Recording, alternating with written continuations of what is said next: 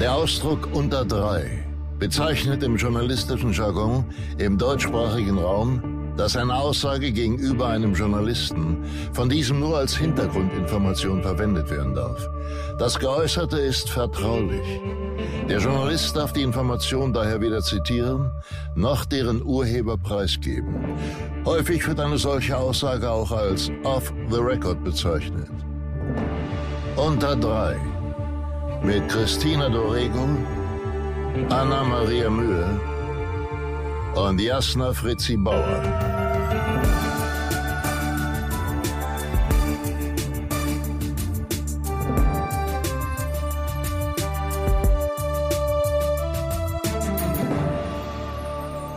Hallo ihr Liebe und herzlich willkommen zu einer neuen Folge Unter Dry mit meiner bezaubernden Kollegin Anna-Maria Mühe und unserem Gast. Sagen wir, wer es ist am Anfang? Nein. Nein, wir sagen nicht, wer es ist. Wir lesen jetzt vor, was die liebe Chrissy uns zu diesem Gast geschrieben hat. Als wir vor einigen Wochen sehr betrunken nach einigen deiner hinterlistigen Margaritas bei dir am Tisch saßen, habe ich es dir schon persönlich gesagt, aber hier nochmal für die Welt. Ich kenne wenige Menschen, die so unterstützend sind wie du, lieber Jochen. Du supportest Menschen, die du magst, nicht nur auf Social Media, sondern bist immer mit ganzem Herzen dabei. Ich liebe es, wie du dir deinen Platz in der Branche durch deinen Mut und deine Authentizität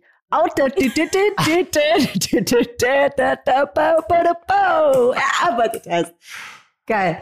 Und dabei immer sehr sensibel, fröhlich und gut in dem, was du tust, bist. Ich habe großen Respekt vor deiner bisherigen Karriere und liebe es, wie du den Spagat zwischen Moderation und Kinofilm schaffst und damit der Branche beweist, dass man nicht immer in der Schublade bleiben muss, in die man reingepackt wurde. Da bist du auch wirklich ein Vorbild für mich. Du bist der Beweis dafür, dass es wichtig ist, dass man sich treu bleibt und dass es belohnt wird, auch wenn der Weg manchmal hart und schmerzhaft ist. Danke, dass du mich heute vertreten wirst. Ich wünsche euch viel Spaß und wäre gerne bei euch. Jochen oh, Schraub. Oh, das ist schön. Jetzt, also mir ist das, mir ist, äh, ähm, mir ist gerade richtig heiß geworden. Ähm, am Anfang. als, nee. als es hieß, vor einigen Wochen. du, ich habe mir, ich habe tatsächlich, also ich hatte heute Morgen erstmal überlegt, ob ich Margaritas mache. Zum einen für den kleinen extra Vitamin C-Kick natürlich. Und ich hatte mir überlegt, ob ich ein Cremant mitbringe, weil ihr ja immer Cremant trinkt. Da es aber Sonntagmittag um 12 ist, wobei so ein Hä? Es wäre perfekt gewesen. Ich verstehe die Regeln nicht, die du dir da gemacht hast. Ich weiß, dass du heute noch reisen musst, Anna. Ist doch ich egal. weiß, dass Jasna heute noch ihre Wohnung äh, sauber kriegen muss. Auch das wäre das egal. Wäre mit Dann hätte sie Spaß besser, und ja. ich hätte nicht Flugangst. Ja. Das wäre schon gut gewesen. Also Jochen Fail, würde ich mal sagen. Ja, ich, hätte es euch, ja, ich hätte es euch auch freistellen können, ob wir den trinken oder nicht. Ich glaube, es war Selbstschutz.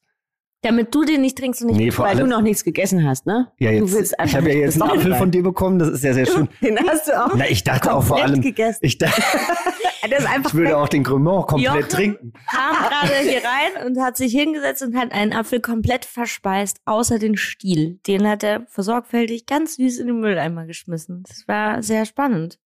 Ich habe noch Wie nie esst ihr jemand denn den gesehen. Apfel? Ja, den Krotz isst man doch nicht. Und da weiß man auch schon wieder, wo du herkommst. Ne? Den Apfel krotzen, sagt man nämlich in Strunk Hessen. Ja. kenn ich. Strunk. Gehäuse kenne ich. Ja. Griebsch. Ja, Griebsch.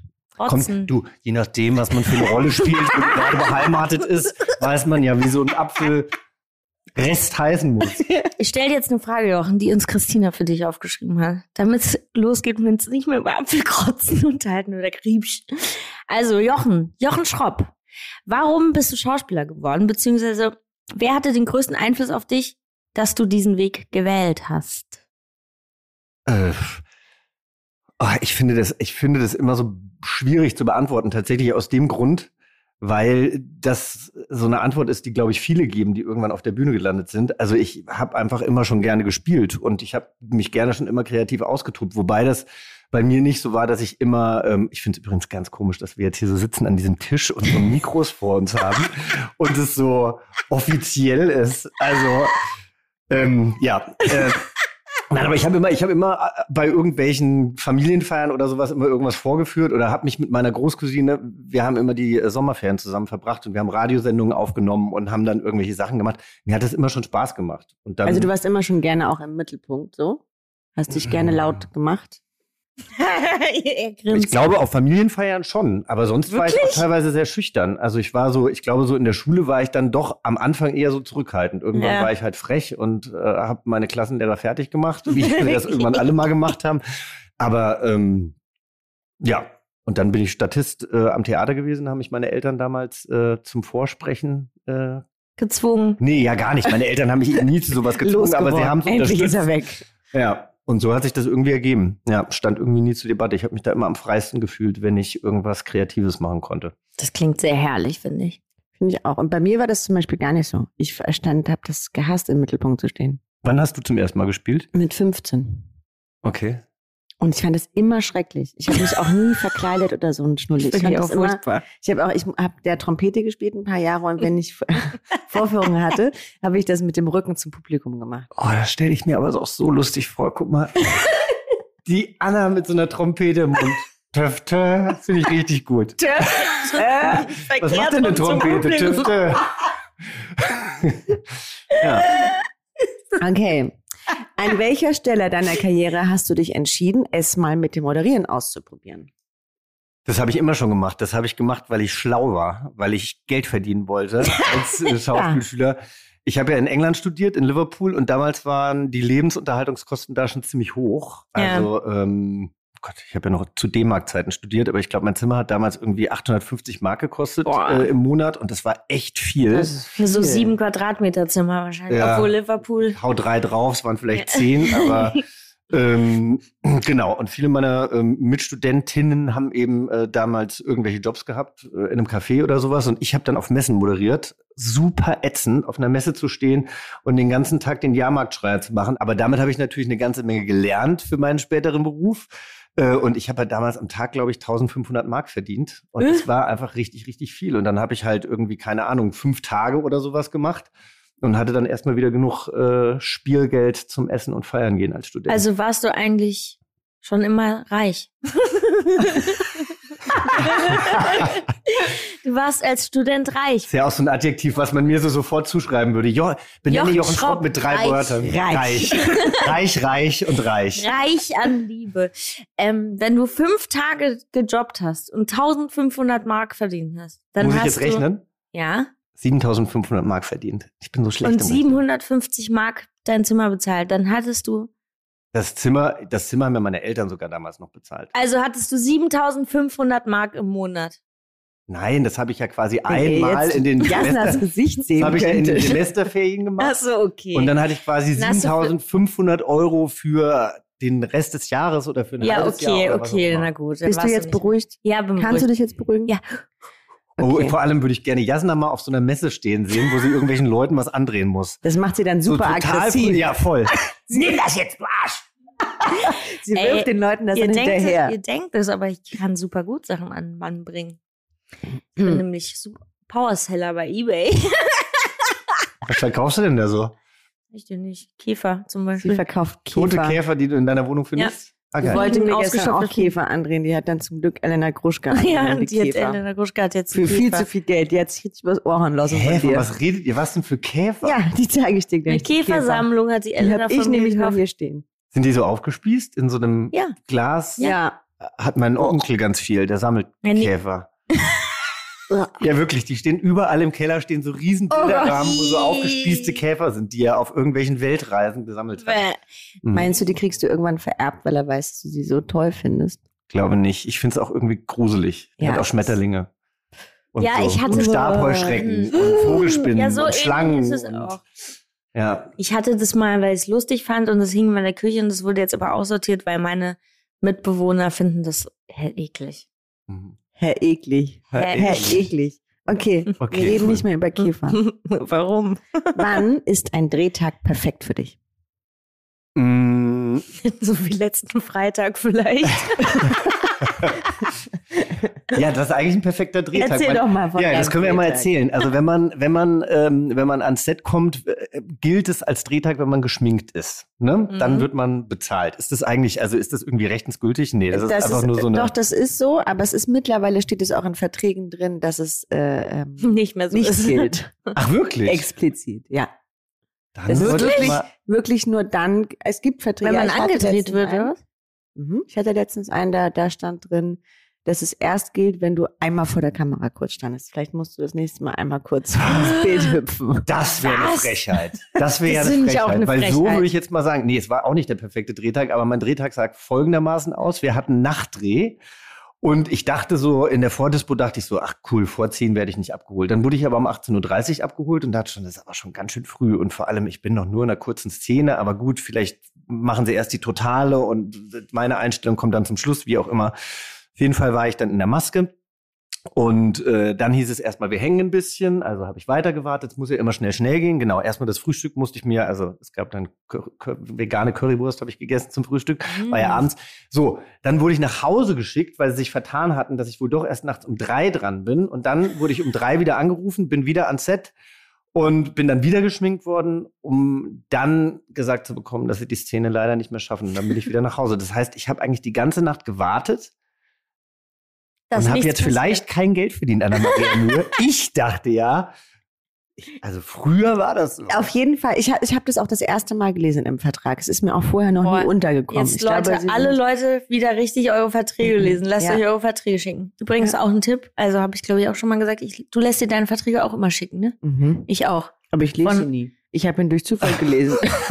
immer nur so der Druck für die Agentur. Ah, wir müssen den noch schicken. Okay, ja, dann, nee, dann muss er perfekt sein. Hä, ich lese die schon, damit man weiß, was man für Rechte hat. Die sind ja aber immer die sind doch. Du liest ja diese 400 Seiten. Nein, doch nicht die, sondern halt die, wo drauf steht, was wir extra ausgemacht haben. Aber das und- weiß ich ja, das habe ich ja vorher mit meiner Agentin besprochen. Ja, aber wie, woher ausmachen. weißt du denn, wie es im Vertrag drin steht? Weil hoffentlich Na, alles genau durchgesetzt so. wurde, was Anna durchgesetzt haben wollte. Ja, da sollte sie mal in ihre Verträge reingucken, ne? Ein pinken Wohnmobil kriege mit goldener Toilette. Das ist ganz Nein, aber ich einfach. finde, ein perfekter Drehtag ist dann perfekt, wenn ich glücklich aus dem Tag komme, wenn ich das Gefühl habe, ich kann auch fix und fertig sein, aber ich möchte, möchte was geleistet haben oder ich möchte irgendwie, ich merke, dass wenn ich, ähm, wenn ich gepusht werde, wenn ich unterstützt werde, wenn ich quasi auch für den Weg gelobt werde zu irgendwas hin, Mhm. dann bin ich gut. Ich bin niemand, der gut ist, wenn er klein gemacht wird oder wenn mir Mhm. irgendwie ja suggeriert wird, dass ich über meine Grenzen hinausgehen muss, um das zu schaffen. Also ich meine, das kann man natürlich. Hast du nicht gerade mit Oskar Röhler gearbeitet? Ja, das ist schon ein bisschen her. Aber Oscar war zum Beispiel, Wieso- wenn man wieso wenn man da gut vorbereitet ist, dann muss man da keine Angst haben. Also der ist wirklich nur einmal am Set laut geworden und das war, als Ah, ja. ein äh, Doku-Kamerateam da war und uns einfach gefilmt hat, als wir äh, in Unterhose und nackt waren. Da Ja, ist er laut okay, geworden. das das, fand er, natürlich- das fand er, Ja. das fand er übergriffig und respektlos. Genau. Aber ansonsten ähm, ist der eigentlich fast ein sehr, sehr äh, sensibler, ruhiger Regisseur, Hat der er nicht so einen laut Ruf, wird. der ihm vorauseilt? Ja, also Ja. nee, ich frage mich nur, weil ich hab, ich war auch mal im, ich hatte ja mit Oliver, äh, ich habe ja mit Oliver Masucci mal zusammen gewohnt Ja. und war da mal, deshalb kenne ich Oskar ein bisschen, nicht vom Arbeiten, sondern nur von Kaffee trinken. Und ähm, war in Köln, habe ich Olli mal besucht, als ich auch in Köln gedreht habe und da schien mir das eher forsch zu sein an diesem Set. Es hätte aber vielleicht auch an der Laune von Oliver liegen können an dem Tag. Ich weiß Ja. nicht, es war auch Okay. ein Nachtdreh und so. Weil Fährt da schien es mir irgendwie so, ja, schien es mir so ein bisschen forsch einfach. Aber das ist ja Nee, schön. war er gar nicht. Ja, ist doch super. Sehr schön. Ja. Gut. Punkt. Rohrkrepierer. Rohrkrepierer. Okay. Raus. äh, jetzt kommst, kommt eine Frage. Hast du nach deinem Outing an irgendeinem Punkt das Gefühl gehabt, benachteiligt oder diskriminiert zu werden? Äh, nein. Habe ich nicht.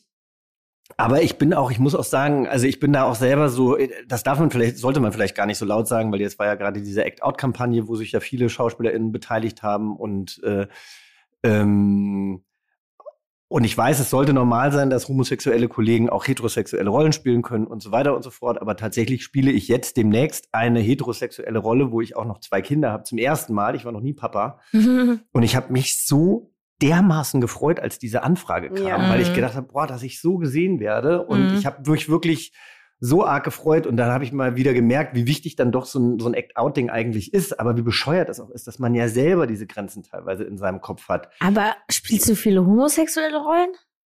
Naja, also generell spiele ich ja auch gar nicht so viel, ne, weil die Moderation ja auch immer im Vordergrund Ja. stand. Aber ich habe das jetzt ganz äh, viel ans Universum rausgeschickt, dass ich wieder mehr spielen will. Und jetzt spiele ich im Moment wieder mehr, als ich moderiere. Und ich Mhm. finde das irgendwie auch so ganz schön. Und tatsächlich habe ich in den letzten Jahren oft, also ich meine, bei Oscar, äh, bei Enfant Mhm. Terrible habe ich eine homosexuelle Rolle gespielt, dann letztes Jahr in einem äh, Film Schneewittchen am See habe ich eine homosexuelle Rolle gespielt. Krieg schon hier und da auch Anfragen für, für schwule Rollen, aber ich finde, das sind auch gute Rollen. Also Mhm. jetzt bei Annika Decker spiele ich auch einen schwulen Maskenbildner, wobei, da haben wir am Anfang drüber gesprochen, ist der schwul, ist der nicht schwul und dann haben wir uns eben darauf geeinigt, äh, auch wenn ich versuche, den jetzt nicht zu klischiert zu spielen, hat er natürlich gewisse Klischees und ein schwuler Mhm. Maskenbildner, der Schwäbisch spricht, ist einfach witziger als ein heterosexueller hochdeutscher Maskenbildner, muss man einfach sagen. Also glaube ich, hoffe ich jedenfalls. Hat auf jeden Fall mehr Möglichkeiten zum lustig sein. Ja. Ja. Aber trotzdem, ähm, also letztens habe ich überhört, wie ein Kollege gesagt hat, so ja, also dieses Act Out ist doch auch nur ein lächerlicher Versuch von homosexuellen, transsexuellen, non-binären äh, SchauspielerInnen. Ist das doch nur ein, ein Ruf, äh, endlich besetzt zu werden? Das sind doch eigentlich eher mittelmäßige Leute, die sich da jetzt geoutet haben und die versuchen jetzt aufgrund ihrer Homosexualität einen Case draus zu machen, dass sie jetzt irgendwie doch eine Karriere haben. Und das fand ich so ein bisschen, Das ist ein harter Satz. also ich muss sagen, meine Karriere hat tatsächlich, ich glaube, insgesamt zugelegt Mhm. nach meinem Outing. Mhm. Ähm, das liegt aber, glaube ich, daran, dass ich halt Haltung gezeigt habe und dass ich eben auch damals, ich hätte ja nie gedacht, dass ich irgendwie so was Aktivistisches bekomme, ja, und dass ich mich irgendwie dafür stark mache und dass Ja. ich diese Themen immer aufmache.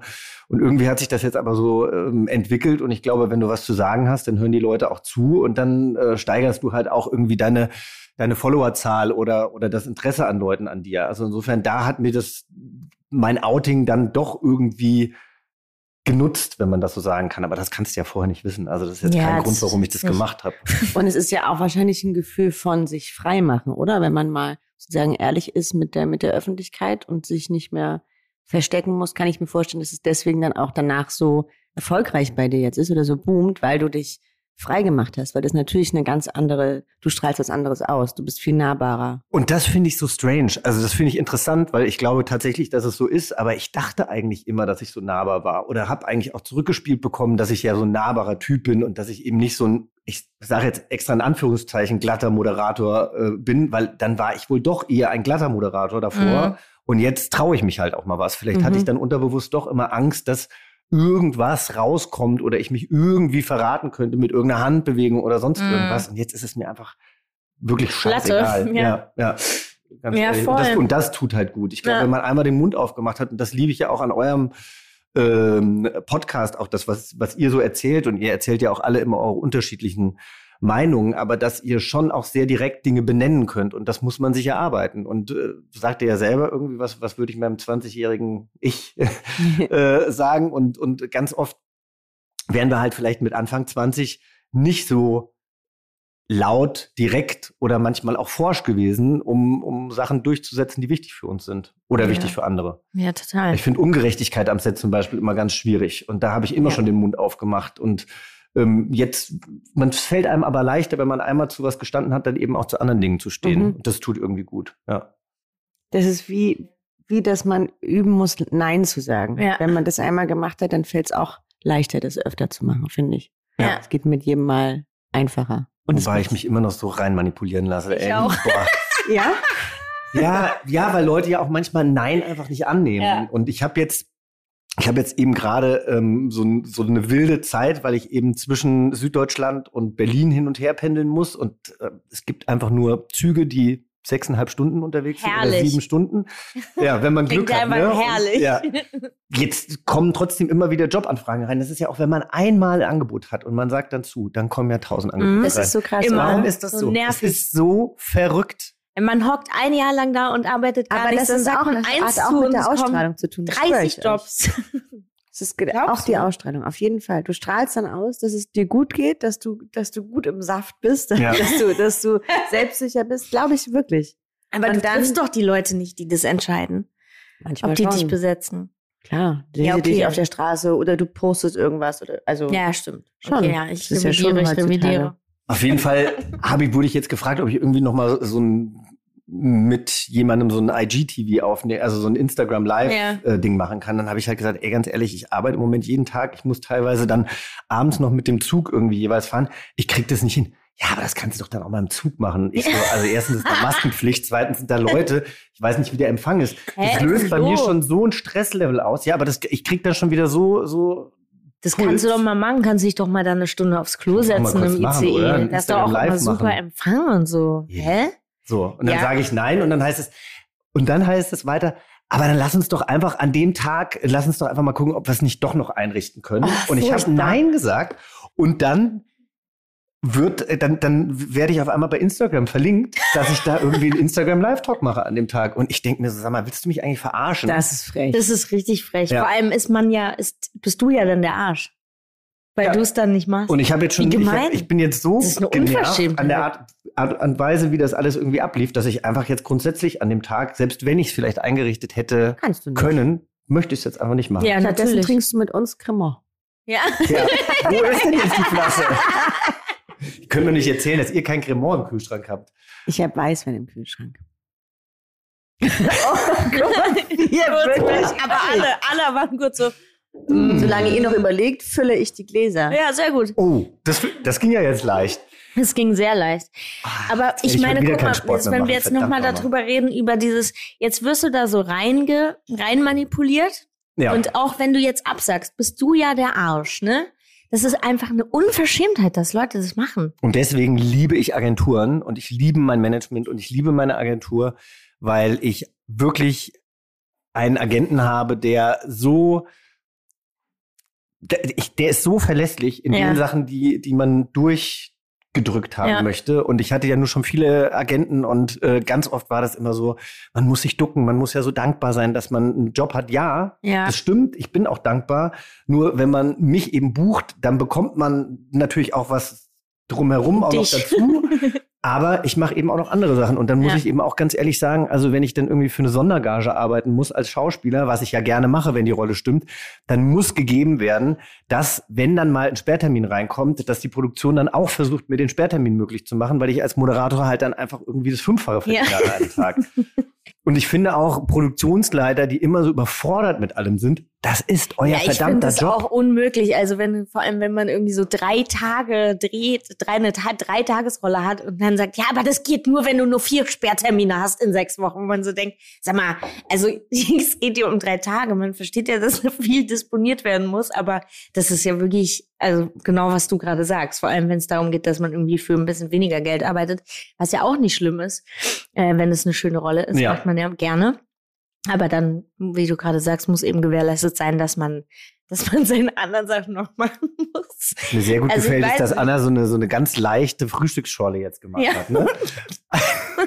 Prost. So, Gar keine Prost. Schorle. Ja. Das war unser Geheimnis. Die Schorle, die keine Schorle ist. Das ist doch kein Spritzer. Ich sag mal so, schmeckt schon wieder. Oh, herrlich. Ähm, wir stellen dir noch eine Frage, Jochen Schropp. Ja. Anna-Maria, stellst du ihm die Frage? Ähm, ja. Cool. Kannst du unseren, ah, das passt zum Thema, kannst du unseren Hörerinnen bitte das Geheimnis deiner Margaritas verraten? ja, also es kommt Uh. drauf an, was ihr. Kannst du? Na Wirklich? klar. Das geht aber schnell. Es kommt drauf an, was ihr für einen Abend wollt. Also wir machen drei Abstufungen, ja. Okay. Ich habe immer, also ich liebe das ähm, Drei. Abstufungen Margarita. Jetzt. Einmal, ist eine Margarita. ich finde, ein, ich liebe eine Margarita. Stufe möchte ich Anna genannt werden. Eine Stufe muss Anna heißen. Anna- die überlege ich mir dann jetzt. Noch. Okay. Ich weiß. Nee, also eigentlich mache ich die immer nach Jamie Olivers Rezept. Ähm, Hashtag unbezahlte Werbung. Das war das erste, was ich irgendwie gefunden habe, wo ich dachte, so schmeckt der Margarita richtig gut. Da Ja. ist es aber so, du hast ähm, eine Einheit ähm, Zitronensaft, je nachdem wie viel du halt machst, 200 Milliliter. Dann eine Einheit Triple Sec oder Contro, auch 200 Milliliter. Und dann zwei Einheiten Tequila, also 400 Milliliter. Dann hast du 800 Milliliter äh, Margarita, die dir so die Schuhe auszieht, dass du eigentlich nach einem halben Glas schon weißt, du willst heute noch feiern. Das ist die schlimmste Stufe, die Anna-Stufe. die- Wobei ich sagen würde, Hey, für eine Anna-Stufe würde ich gleich nochmal, würde ich drei Einheiten Ja. Tequila reinmachen. So, dann habe ich angefangen, die abgeschwächtere Version zu machen mit einer Einheit, einer Einheit, einer Einheit, also nicht zwei Einheiten Ja. Tequila, sondern nur eine Einheit. Die hat der Jochen nämlich gestern getrunken. Die ist schon, Ein Eimer, die ist schon schlimm genug. Und mittlerweile, als das letzte Mal Christina de Bongo bei mir zu Gast war, habe ich jetzt ähm, keinen Triple Sec und keinen Contro mehr benommen, genommen, sondern habe ähm, ein eigenes Zuckersirup Robbie angesetzt. Bubble reingemacht. Nee, aber hab, ein, hab dann ein, einfach nur Zuckerwasser mit reingemacht, um halt nochmal den Alkohol äh, rauszunehmen. Weil so eine richtige Margarita à la Jamie Oliver, wie gesagt. Also ich mache auch äh, 2 zu 1 Mische, Margarita. Ja, du bist ja auch Tequila, Jasna Fritzi Bauer.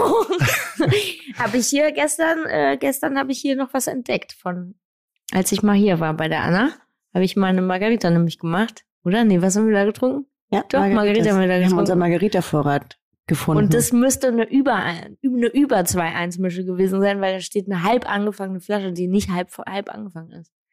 Oder ich habe ein Was? paar, ja egal. ich habe einfach ein paar Shots getrunken wahrscheinlich. Ich fand es einfach geil, dass Christina das letzte Mal extra nochmal Elektrolyte in der Apotheke geholt hat, als sie abend bei mir war. Aber es war dann gar nicht so schlimm und wir waren, glaube ich, gut, sie war, glaube ich, um 5 Uhr da und sie war bis um halb eins oder sowas bei mir. Ah, Also es ja. war schon ein längerer Abend, aber es war dann doch Aber nicht ganz so lang. Ja, ging auf jeden Fall. Okay, aber da hast du ja die abgeschwächte Version von den Margaritas. Habt ihr auch was gegessen? Was habt ihr Ja. gegessen? Ich will alles Christina hat wissen. sehr viel gegessen. Ich war sehr überrascht, wer ein so kleiner Mensch so viel essen kann. Was hat sie Es hat ihr gegessen? geschmeckt. das ist so toll. Ich liebe Frauen, die essen. Ja, die hing Finde ich wirklich, so wirklich richtig so über der. Salatschüssel dann noch. Und ähm, sorry, Christina, du, hast, du sahst wunderschön aus beim Essen, aber halt ein bisschen gierig. Ähm, ich habe eine, ich habe eine vegane Pilzpfanne gemacht. Gar nicht so Also aufregend, aber nur ich, Pilze. Ja, ich, ich, koche auch gerne mit veganer Hafercuisine. Ich versuche im Moment echt. Bist du Veganer? Nee, aber ich versuche fleischloser zu essen und an dem Abend war auch noch äh, Lukas Reiber da. Und Der Lukas ist Reiber ist Veganer. Veganer, Ja. genau. Aber ich finde, du kannst mittlerweile super gut vegan kochen und ich habe letztens, das tut mir total leid, aber ich war über Ostern bei meiner äh, Schwiegermutter. Und da hast du Freund. ein Lamm gegessen. Nee, aber da gab's halt jeden Tag Fleisch und dann halt so eine Roulade, weißt du, so eine Rinderroulade und da drin dann noch Speck und dann noch Speck in der Soße und die und mir war es echt too much. Also es hat super die, meine Schwiegereltern kochen fantastisch, aber ich kann nicht mehr so gut Fleisch essen und auch da irgendwie reinzubeißen macht mir nicht Ja, das ist so Spaß. viel, ne? Ja. Ich, wir leben ja auch relativ vegetarisch zumindest. Ähm, und ich esse auch Fleisch eigentlich nur noch im Restaurant. Also beim, wir kochen kein Fleisch. Und heimlich bei mir. Und heimlich bei Anna. Heimlich bei Anna esse ich heimlich jetzt halt nicht mehr heimlich. Und bei Elena. Ich bin immer bei Elena, mit Elena Groschka bin ich heimlich zum Mettessen verabredet mit äh, Anna Mühe heimlich zum Leberwurstbrot essen. Ja, die vegetarische Ernährung, ja, ich sehe es schon. Aber wisst ihr, was ich euch mal fragen wollte, weil ich ja euren Podcast immer höre und ich muss, also deswegen, ich habe mich auch vorhin so gefreut, ich bin nämlich mit einer Folge hier noch hochgelaufen und ich, ich liebe einfach, ich liebe einfach äh, das, was ihr so erzählt. Aber ich glaube, ihr habt noch nie drüber gesprochen, was euch an der Schauspielerei glücklich macht. Also was muss, was muss am Set so gegeben sein, damit ihr richtig aufblüht. W- Versteht ihr, was ich meine? Also ich finde Mhm. zum Beispiel, was ich gerade an der Schauspielerei so schätze, und da möchte ich jetzt Peri Baumeister nochmal erwähnen. Ich schätze Peri Baumeister sehr an der Schauspielerei, Ich auch. weil wir gerade zusammen drehen und ich hatte am Anfang so eine wahnsinnige Ehrfurcht irgendwie vor ihr, ähm, weil sie ja einfach erstens gerade also generell fantastisch aussieht, aber sie hat ja diese abrasierten Haare Mhm. und dann ist sie in dem Film halt äh, eine Managerin und äh, aber halt so ein Self-Made Woman und hat einfach eine Wahnsinnsausstrahlung. Jetzt sind wir auf jeden Fall letztens mal ähm, nach dem Dreh noch zusammen versackt und haben gemerkt, wie sehr wir uns doch einfach gern haben und schreiben uns jetzt oft und wie auch immer. Und das, muss ich sagen, liebe ich so an der Schauspielerei. Auch dieses Warten am Set, auch wenn es manchmal irre nervt, Mhm. aber dass man einfach sich kennenlernt und dass man tolle Leute kennenlernt. Und ich habe eben auch das Gefühl, dass viele SchauspielerInnen, auf jeden Fall die meisten, die ich kennengelernt habe, dass die rücksichtsvolle Menschen sind, reflektierte Menschen sind. Ich weiß, es gibt auch Arschlöcher, aber ich habe, du weißt auch, Anna, ähm, dass Birte, oder ihr wisst es beide, Birte ist meine beste Freundin. Ich bin eigentlich in meinem Freundeskreis, habe ich sehr, sehr viele Schauspielerinnen, mit denen ich mal gedreht habe. Und das macht mich gerade so glücklich, dass man wieder so, vielleicht auch in dieser Zeit gerade, dass man Menschen kennenlernt, dass man Zeit hat, miteinander zu reden, dass man tolle Gespräche führt. Und das fehlt mir bei der Moderation halt ganz oft, weil da habe ich die Ja, Zeit da einfach bist du halt aber auch alleine meistens, ne? Also Genau, aber da wenn hätte dann ich jetzt zum Beispiel auch Gäste, aber während, ich sage jetzt mal, ihr das Studio gezeigt bekommt, äh, bist du in der Maske. bin ich in der Maske. und es ist halt einfach auch nur ein Tag, ne? Genau. Wir haben einfach den Vorteil, dass wir irgendwie sechs Wochen wahrscheinlich aneinander hängen. Ähm, ich muss sagen, ich finde es total schön, was du beschreibst und finde, empfinde es auch so. Es ist trotzdem, finde ich, immer krass, wie schnell man so zusammenwächst am Set. Ne? Mhm. Also auch, ähm, wenn du das jetzt mit Peri erzählst, weißt du, man trifft sich dann, arbeitet miteinander, man tauscht die Nummern aus und plötzlich ist man, weil man eben auch ein gemeinsames Projekt gerade macht, so total aufeinander, wie, wie nennt man das? Man ja, ist ja auch so ein bisschen, finde ich, wie frisch verliebt. ja, genau. Also es ist so, Ja. Man, geht mir man ganz lernt so oft so jemanden beim kennen, Drehen. das ist wie so eine Beziehung. Und ich finde, weil du fragst, was da drumrum noch stimmen muss, für mich muss noch, das finde ich auch super wichtig, äh, wichtig, dass man so, so Kollegen hat, mit denen man so gut connected und die man vielleicht auch noch weiter behält. Was für mich aber auch super wichtig ist, dass alles drumrum, also ich kann nicht gut arbeiten, wenn ich merke, es ist schlechte Stimmung. Ja. Das macht mich wahnsinnig. Ich kann das nicht. Oder wenn ich merke, die Requisiteurin steht in der Ecke und heult, weil sie gerade angeschrien wurde. Das kann ich nicht. Dann gehe ich auch erstmal hin und sag so, pass mal auf, ich nehme jetzt meine Requisiten und bräuchte dir selber ein, du beruhigst dich jetzt mal, weil ich kann so nicht drehen. Ich finde es ganz schlimm, wenn ich, ich bin da so manchmal so ein bisschen, also, Also auch Ungerechtigkeit. fühle ich, ja, Set. und so, Ja. Ich, ich merke auch oft, wenn ich schlechte Laune habe und denke dann so, okay, ich muss jetzt mal ganz kurz weggehen, damit das nicht sich auf alle überträgt, weil es überträgt sich so schnell, finde ich. Das Ich find finde das aber auch Sets, wo schlechte. Laune irgendwie ganz äh, weit vorne steht, schwierig. Also Ja. ich finde, irgendwie sind wir da auch, also ich, es ist doch ganz oft, also wenn ich schlechte Laune habe oder wenn ich jetzt mal jemanden ankacke, dann ist es eine Überforderung, ganz oft. Ja, Und ähm, ich finde, eigentlich sollten RegisseurInnen am Set nicht überfordert sein. Ja. Also so, also ähm, dass sie das auch nicht sollen. Also dass da einfach, dass da Leute drumherum sind, die ihnen die Arbeit abnehmen, die natürlich irgendwie mit ihnen das alles so gut vorbereitet haben. Klar, ja gut, aber wenn du einen Regisseur hast, der einfach das nicht kann, dann ja. das passiert es halt. Das passiert halt Aber manchmal. das finde ich wirklich, ich, ja, nee, finde ich schwierig. Also Ja. will ich, Es ist schrecklich, Furchtbar. ehrlicherweise. das macht mich, ich habe wirklich schon mit Regisseuren ge- gearbeitet, mit Regisseurinnen gearbeitet, die gerade Frauen gegenüber so schlimm waren, so verachtend waren, so Sprüche, so dumme Sprüche gebracht haben, ja. Oder dann eben auch so, ich habe auch das Gefühl, gerade so jüngere KollegInnen, ja, also gerade Kolleginnen, die dann irgendwie Probleme haben. Ich weiß noch, ich habe mal, ähm, ich habe mal einen Film gedreht und dann gab es eben so eine, so eine matschige Wiese und da war eine Schauspielerin und die sollte halt Heels tragen und hat halt die ganze Zeit gesagt, so Leute, ähm, ich, ich, ich werde hier nicht mit diesen Schuhen über die Wiese gehen können. Und keiner hat sie gehört. Der Regisseur war jetzt, probieren wir jetzt erstmal und der war total überfordert, weil viele Schauspieler am Set und so weiter und so fort. Die Kostümbildnerin war irgendwie nicht für die Kollegin da und dann wird halt das erste Mal geprobt und sie bleibt halt mit dem Schuh da drin stecken, bleibt dann natürlich mit der Strumpfhose im Matsch stecken, muss dann umgezogen werden. Das ganze Set wartet dann halt irgendwie eine Viertelstunde irgendwie auf sie. Der Regisseur rastet noch mehr aus. Und ich denke mir so, wenn du einfach mal zugehört hättest, Ja. dann hätten wir das doch jetzt alles umgehen können. Das finde ich dann manchmal, ich finde es einfach schade, dass, dass, äh, dass es überhaupt so weit kommt. Aber, oder, oder findet ihr es, also kann man irgendwie sagen, geniale Menschen am Set dürfen auch mal ätzend sein. Das sagt man ja irgendwie Nein. immer so. Künstler dürfen so sein, weil sie sind ja Künstler. Oder nehmen sie sich das einfach raus? Ich finde es ganz schwierig zu sagen, weil da spielen so viele Zahnräder ineinander. Ne? Ich bin jetzt auch wieder, wenn ich am Set bin und da ruft dann der Joachim an und dann ruft die äh, Nele an und ich bin so, was ist eigentlich denen ihr Job? Ich check überhaupt nicht, wie das zusammenhängt. Also sind und ich mache das ja. Naja, die arbeiten halt bei uns, habe ich mir gerade ausgedacht. Achso. Ähm, weiß ich nicht, wenn du so Produktionsleiter und dann Produktionsleitungsassistenz, Herstellungsleiter, und die sitzen immer nach 15 Jahren immer noch in so, was machen die eigentlich? Für was sind die denn zuständig? Ach so, okay. Und wenn das, wenn da Sachen nicht funktionieren, merkt man ja ganz oft, dass es dann am Set auch nicht funktioniert, oder? Liege ich da falsch? Ich finde immer tatsächlich, äh, der Fisch stinkt vom Kopf. Also Ja. ich finde ganz klar, wenn Regie nicht gut ist am Set und nicht geil und nicht entspannt und nicht caring und wohlwollend mit dem Team, Ja. dann habe ich eine richtig schlechte Zeit. Auf jeden Fall. Ja. Und ich finde, ja, dieses Ding mit, äh, wenn man besonders genial ist, dann darf man so sein. Ah, irgendwie so ein bisschen ja, manchmal, Ja, aber auch nein. aber auch auf jeden Fall nein. Es Es ist nicht geht- mehr so also- richtig zeitgemäß. nee, es aber ist ich nicht finde- zeitgemäß. Ja. Ich finde, es gibt so ein paar Regisseure, weiß nicht, wie, wie Michael Haneke oder so, weißt du, von, von denen man Geschichten kennt oder gehört hat. Auch jetzt durch meine Eltern kenne ich da einige Geschichten. Äh, das ist bestimmt nicht einfach am Set, aber der ist halt genial. Mhm. Also deswegen bin ich immer so ein bisschen, Mhm.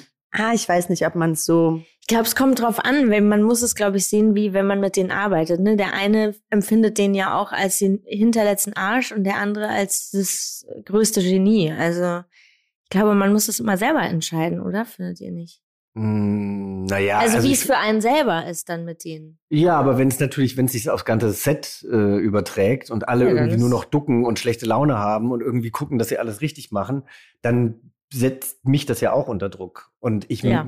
ich kann nur frei sein und irgendwie Sachen anbieten. Das finde ich jetzt eben gerade, das muss ich auch sagen, ich glaube, ich habe die Schauspielerei auch einfach in den, nicht mehr in den letzten äh, Jahren, aber davor, eine Zeit lang einfach wirklich ähm, so ein bisschen verkannt und auch so nebensächlich äh, behandelt, weil ich aber halt auch oft mit wirklich schlechten Regisseuren gearbeitet habe. Das Mhm. muss ich einfach mal sagen, die dann wiederum mit mir ausgelöst haben, dass ich ein schlechter Schauspieler bin. Mhm. Und ich habe mir so oft eingeredet, dass ich nicht gut genug bin oder dass ich nur mittelmäßig bin.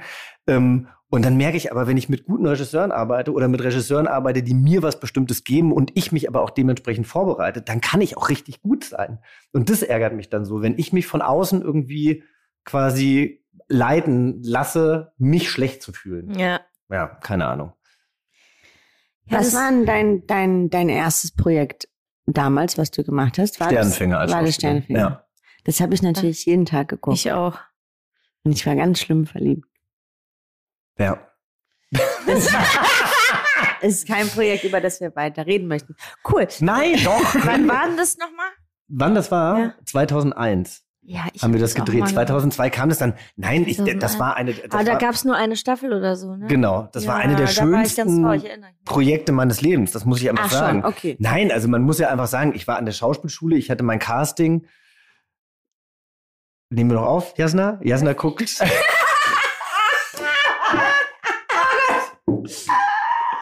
Wir nehmen noch auf. Das ist doch gut. Das äh, Bildschirmschoner ist angegangen, ich weiß nicht warum. Jetzt geht's weiter mit Sternfänger.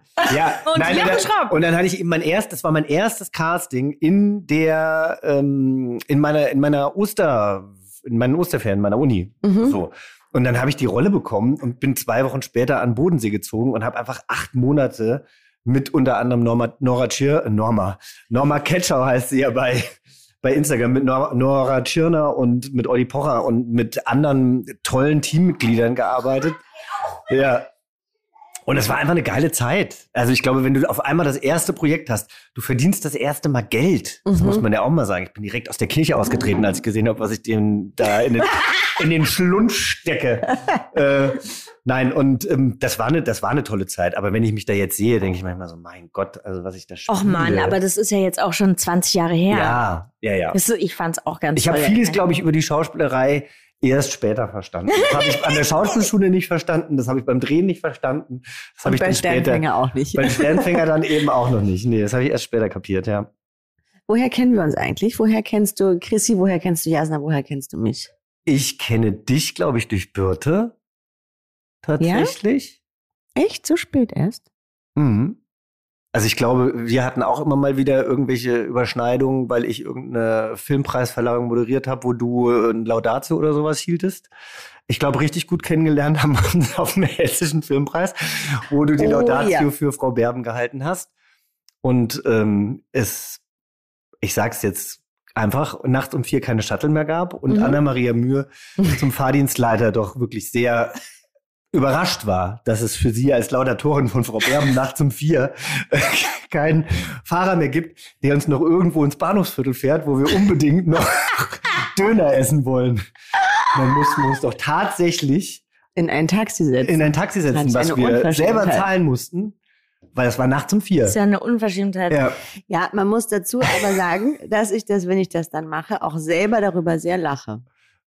Ja, ich habe auch, ich es habe auch, ist, ich habe es auch. ist nicht nur schlimm, wenn ich das mache. Nein, ich glaube, damals hast du nachts nicht so viel gelacht, aber am nächsten Tag haben wir auf jeden Fall richtig viel darüber gelacht, weil es Äh. einfach so süß war. Da Ja. habe ich auch noch ein paar Bretter geklaut auf der Veranstaltung, so Brotbretter. Stimmt. Die hat Birte auch Die haben sie noch. dann ganz, ganz stolz beim Dönerladen, holten sie dann diese Brettchen raus, diese Holzbrettchen, die sie einfach auf diesem, auf dieser Veranstaltung damals irgendwie gab. Da waren einfach, da war Käse und Wurst angerichtet. Käsewürfel waren da drauf. Oh mein Gott, und dann dachte ich so, diese Holzbretter mussten jetzt mitgenommen werden. Die haben gerade so in die Klatsch gepasst. So witzig. Hat uns sehr glücklich Ja. gemacht und macht uns heute auch immer noch glücklich. Ja. Ich war auch auf diesem Filmpreis, aber da kannten wir uns noch nicht. Nee. Und wie haben wir uns kennengelernt? Ey, ich habe gerade auch überlegt, ich, ich will's, weiß ich nicht. Also ich weiß, dass ich irgendwann mal bei dir zu Hause war. Ich weiß, Okay, dass wir vorher mal zusammen auf dem kennenlernen. Konzert waren, aber wo haben wir uns Hab kennengelernt? ich auch gedacht, wir waren zusammen, muss man sagen, auf dem Helene Fischer Konzert. Und zwar ziemlich betrunken. Das war aber sehr, sehr schön. Das war sehr schön. Diese Videos, da war ich gerade frisch mit meinem Freund zusammen. Da haben wir uns an, am Hackischen Markt in der U-Bahn, in der S-Bahn getroffen und Ja. haben da Bier und Jägermeister getroffen, weil wir dachten, es wäre wahnsinnig wir haben teuer. Bier und Jägermeister getroffen. getrunken. Und die haben wir direkt mitgenommen. Getrunken. Wir hatten oh aber keine Eintrittskarten, deshalb haben wir sie quasi auf dem Weg, haben wir sie dann getrunken. haben wir getrunken und dann waren wir eigentlich schon blau, bevor wir da hingegangen sind, oder? Ange angeheitert waren wir. Wir können ja, ich kann dir das Video ja nochmal zukommen lassen und dann kannst du das quasi als Ankündigung für diese Folge, kannst du dieses Video posten. Ja. Mir fällt ein, ich kenne dich auch von einem Konzert und zwar von dem ersten Konzert von Katy Perry. Nein! Doch. Oh mein Gott. Da Stimmt, waren wir zusammen. Und Boah. da hatten wir einen sehr, sehr schönen Abend auch. Und ich war mit meiner Schwägerin da, mit der du auch einen sehr, sehr schönen Abend hattest damals. Ja, und tatsächlich habe ich letztens mal wieder diese Bilder gesehen, denn äh, da gibt es Bilder, wie ich mit Katy Perry tanze. Ja, Und ich war damals ein so großer Fan, das war damals so ein Telekom-Konzert im Postbahnhof. genau. Das war so eins ihrer ersten in Deutschland. Ne? Ja. Also, da war sie noch recht unbekannt. ja, genau. Das da war war ganz ich dann schön. mal kurz mit ihrem Stylisten liiert. Und saß Ah. oh, ich habe auch eine Promi-Geschichte. Die ich jetzt mal erzählen kann. Herrlich. Ich war mal mit dem ähm, Stylisten von Katy Perry, ich hatte mal so eine Affäre mit dem und war in äh, New York, wollte eigentlich über Silvester in New York bleiben. Und dann waren aber, also ich weiß nicht, ihr kennt ja auch Leute in New York, die sind ja einfach immer busy. Die sind auch an Weihnachten busy, die sind auch zwischen den Jahren busy und die haben einfach nie Zeit. Und dann meinte er irgendwie, ah, er wollte eigentlich in Skiurlaub fahren, aber äh, er müsste jetzt umziehen und er würde jetzt doch in LA bleiben und er hätte an Silvester noch nichts vor. Und wenn ich doch jetzt gerade in New York so eine Langeweile hätte, weil all meine Freunde nicht kommen, äh, nicht könnten, könnte ich doch vielleicht umbuchen und Silvester mit ihm verbringen. Nach Los Angeles. Genau. Und dann habe ich meinen, ich hatte eh einen Flug nach LA, aber halt erst nach äh, Silvester und dann habe ich den umgebucht äh, und bin dann irgendwie für 100 Dollar Umbuchungsgebühr dann an Silvester noch dahin gefahren und dann stand ich da und habe irgendwie so gewartet, dass der mich abholt und in LA habe ich das Gefühl, alle fahren so dicke schwarze fette Alle. Jeeps oder Kardashian SUVs. Cars. Genau, SUVs. SUVs. Und dann holte der mich ab und dann, dann lief von Miley Cyrus Party in the USA und wir fuhren so über die Hollywood Hills und hatten ein Wahnsinns Silvester. Wie auch immer. Ähm, und dann saßen wir irgendwann im Auto und fuhren irgendwo hin und Katie rief an und äh, sagte ihm, dass Russell Brand ihren Heiratsantrag gemacht hätte. Und sie wüsste ja nicht, ob sie den jetzt annehmen könne oder nicht, denn äh, er Du sei warst hautnah ich dabei. saß neben Johnny im Auto und Katie hat erzählt, dass er, ich meine, der hatte ja mal ein Drogenproblem und der hat ja auch ein Sexproblem und ist ja ein Sex-Addict und ein rehabilitierter Drug-Addict und sie weiß gar nicht, ob sie mit dem zusammen sein will und so weiter, aber was macht sie denn jetzt und so. Und Johnny hat halt mit ihr da so geredet und ich sitze daneben. Cut to, zwei Wochen später in Deutschland, jedes Heft, jede Gala, jede Bunte, jede InTouch berichtet, Katy Perry heiratet Russell Brand und sie wird in Indien heiraten und auf einem Elefanten zur Zeremonie angekündigt kommen. Und ich saß so da und dachte so zwei Wochen vorher wusste sie noch nicht mal, ob sie den Typen überhaupt heiraten will. Ich meine, mittlerweile ist sie auch wieder geschieden und hat jetzt Orlando Bloom. fucking Biceps Bloom, der aussieht, der immer schöner wird. Aber das war so die krasseste Promi-Geschichte irgendwie. Ja. ja Die ist herrlich. ziemlich krass. Ja, die ist sehr gut. Ich war dann auch später nochmal, als sie dann die äh, Pro-7-Kampagne gemacht hat, äh, war ich dann damals auch in München habe Johnny besucht und äh, war dann auch dabei, wie sie dann am nächsten Tag irgendeine so Telekom-Geschichte gemacht hat und so weiter. Und ich fand sie dann eigentlich immer sehr kalt und blöd. Aber sie hat dann irgendwann gesagt, sie riecht gut und was man, äh, ich rieche gut und was denn mein Parfum wäre, sie würde es gerne Russell kaufen. Und dann habe ich gesagt, Molecule. Das kannten die damals in Amerika noch nicht. Ich Ja, weiß nicht, ob, jetzt hat Russell Brand dein Parfüm ich war. weiß nicht, ob der irgendwann mal nach mir roch, Russell Brand. Aber Molecule riecht ja an jedem anders. Ja. So.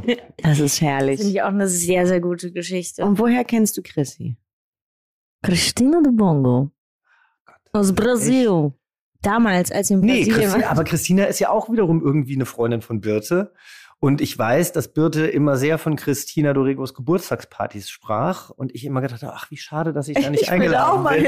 hin. Und jetzt sind wir befreundet und jetzt ist einfach Gibt's fucking keine Pandemie und keine Jetzt muss ich diese wirklich jämmerliche Freundschaft noch aufrechterhalten, Bis zum bis irgendwann mal wieder gefeiert Geburtstag. sein. Nee, keine Ahnung. Man kennt sich ja dann immer über irgendwelche Veranstaltungen, aber Hä, ich aber finde es dann das ist ja ganz schön. komisch, weil dann wissen wir ja alle nicht, wie wir uns kennengelernt haben. Hm, woran liegt das wohl? An meinen Margaritas? Sind wir schon viel zu lange? Und wir Nein, haben überhaupt nicht. Ich habe das Gefühl, wir haben kaum über den Beruf gesprochen. Aber ist ich weiß ja nicht, was euer neues Konzept ist. Unser neues Konzept Folge, bist du. ich Ja. habe noch keine neue Folge gehört. Also Jochen, ich glaube, wir kennen uns. Ich weiß auch nicht. Schläfst du gerade ein? Nee, ich, gerade, ich bin gerade total verwirrt wegen dieser Geburtstagspartys von Christina Dorego. Mir ist gerade eine Geschichte eingefallen, die super peinlich ist und ich weiß nicht, ich weiß nicht, mein Gehirn geht gerade, dreht sich gerade. Man muss einfach sagen, und so schlimm es ist, man lernt sich dann immer besser kennen, wenn Ja. man irgendwo versumpft. Es ist einfach so. Aber das Also zu schön. Hause Na, natürlich ist es schön, aber es, ja. Aber ich weiß noch, dass ihr in einer der ersten Folgen äh, gesagt habt, ihr wollt nicht immer über Alkohol reden. Und mittlerweile äh, heißt unter dry einfach unter dry, weil ihr einfach immer einen trockenen Weißwein oder einen trockenen Cremant trinkt.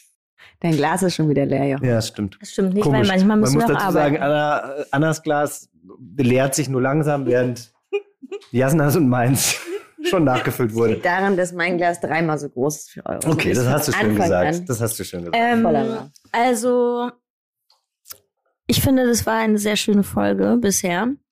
Habt ihr noch was zu Und sie ist sagen? jetzt auch zu Ende. Naja, wir haben jetzt, ich sag's mal so, wir sind bei 46 Minuten. Oh, wow. Wir könnten jetzt noch ewig weiterreden. Ich könnte noch viele Geschichten Wir könnten noch erzählen. sehr viele Folgen machen. Aber ich ich, könnte noch finde, erzählen, was auf dem nächsten Hessischen Filmpreis passiert ist. Also ich möchte, ich möchte einfach nur sagen, ich, ähm, ich, ich höre euch, äh, jetzt zum Ende mache ich euch einfach nur mal. Das, Mach du mal das Ende, ja. Nee, ich höre euch einfach wahnsinnig gerne, weil ich es total spannend finde, eure äh, drei unterschiedlichen Sichtweisen äh, zu hören, weil ich mich in jeder von euch irgendwie wiederfinde, weil ich viel auch von euch lerne, muss ich sagen. Ähm, ja, und deshalb finde ich es ganz wichtig, dass es diesen Podcast gibt. Ich weiß nicht, ob man heute was von mir lernen konnte, aber ich lerne immer was von euch und äh, dafür bedanke ich mich. wie toll. Sehr, sehr schön, dass du da warst. Und jetzt trinken wir die Flasche noch leer. Ja, vielen Dank, dass du unser Sie ist Gast schon leer, warst. aber vielleicht gibt es ja noch eine. Das Danke! war Jochen Schropp für euch und für uns und wir hören uns nächste Woche wieder. Auf Wiedersehen. Tschüss. Tschüss. Dieser Podcast wird produziert von Podstars bei OMR.